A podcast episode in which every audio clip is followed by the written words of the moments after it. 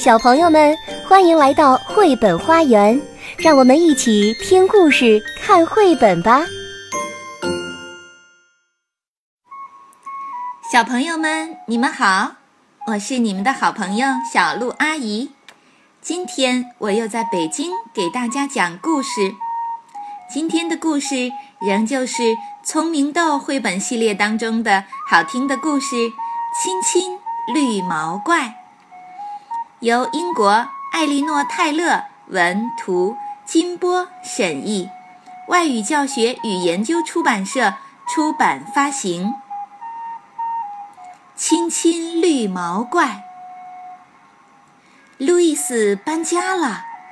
新家很大，很安静，只是房间里布满了灰尘，脏兮兮的。路易斯蹦蹦跳跳地来到他的新卧室，只见一个空空的大衣柜立在墙角。路易斯调皮地冲着衣柜大声喊叫，柜子发出“嗷嗷”的回声。在空荡荡的房间里飘荡。半夜，路易斯突然被床下一阵奇怪的声音惊醒了。他小心翼翼地往床底下一看，呀，一只毛茸茸的大怪物！你是谁呀？怎么会在我的床底下？路易斯觉得很奇怪。哦，我，我是一只绿毛怪，嗯，我我就住在这儿。这只绿毛怪结结巴巴地回答道：“嗯，今天一整天这座房子里都闹哄哄的，人们嚷嚷着，嗡嗡嗡地打转，到处都乒乒乓乓的，嗯，吓死我了。以前啊，这里可安静了。”我，我又冷又怕，只好嗯躲到床底下了。路易斯从来没有见过绿毛怪这种动物，不知道该怎么办。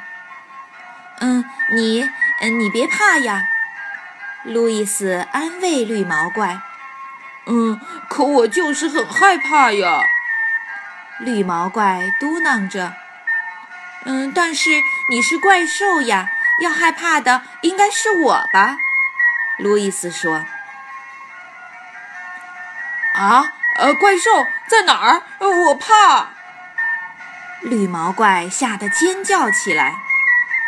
我能和你一起睡吗？我怕黑。绿毛怪呜咽着说。那你能保证不乱动、不抢被子、不打呼噜吗？路易斯问。嗯。我保证，绿毛怪小声说：“嗯，谢谢你，从来没有人对我这么好。”绿毛怪感动地说：“哇，真舒服呀！”绿毛怪钻进路易斯的被窝，他打了个大大的哈欠，不一会儿就睡着了。可是。他不停地翻身，又抢被子，又打呼噜的，早把他刚才答应的事儿给忘了。第二天吃早餐的时候，路易斯把绿毛怪介绍给他的家人。我猜绿毛怪一定是被他的朋友们落在这儿了，爸爸说。以前没人发现我在这里，绿毛怪嘟囔道。不管绿毛怪是怎么来的，他都是我们的家人了，所以我宣布，从现在开始，他是我的绿毛怪，我亲爱的绿毛怪。说完，路易斯握住了绿毛怪的手。早饭后。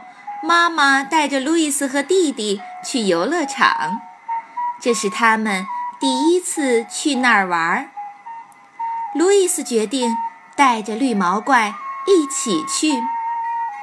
快点儿，绿毛怪，我们可不能去得太晚呀！路易斯催促着。到了路口，妈妈不知道接下来该往哪边走。绿毛怪想了想，把路易斯举到了他的头上。于是，路易斯一下子就看到了游乐场。在路易斯的指引下，他们很快就到了游乐场。游乐场里，大伙儿都盯着绿毛怪看，弄得绿毛怪很不好意思。他谁也不认识。也不敢和大家打招呼。勇敢点儿，绿毛怪，像我一样，对着大家微笑就行了。一会儿就会有人主动和我们打招呼了。路易斯对绿毛怪说。于是，绿毛怪学着路易斯的样子，非常有礼貌地对大家微笑。这时候，小鸭罗拉。走了过来，他是谁呀？罗拉指着绿毛怪，好奇地问路易斯：“他是我亲爱的朋友绿毛怪。”路易斯自豪地回答：“他会咬人吗？”罗拉又问。路易斯摇了摇头：“那我能抱抱他吗？”罗拉请求道。路易斯和绿毛怪都愉快地点了点头。绿毛怪抱起来可真舒服呀！罗拉咯咯地笑着说：“我们一起玩跷跷板，好吗？”路易斯和绿毛怪兴奋地接受了邀请。天晚了，该回家了。罗拉。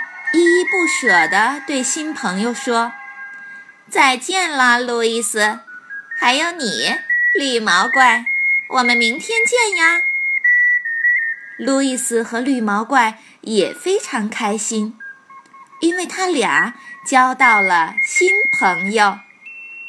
你看，我没骗你吧？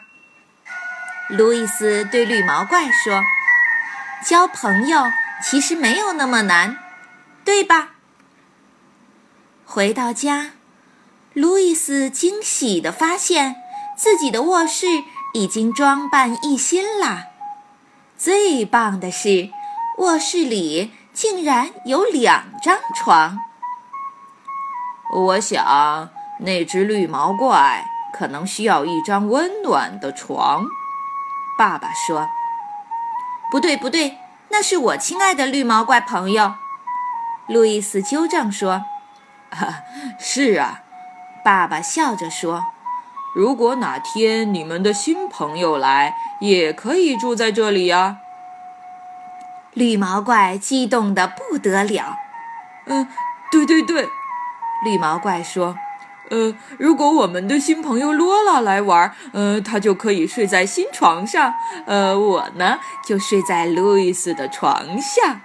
其实……”待在床下，呃，也挺好的。睡觉前，路易斯和绿毛怪玩起了蹦床比赛。猜猜看，到底是谁赢了呀？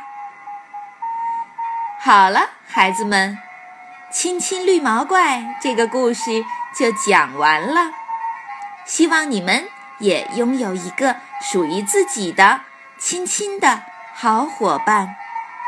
好了，孩子们，我们明天再见啦！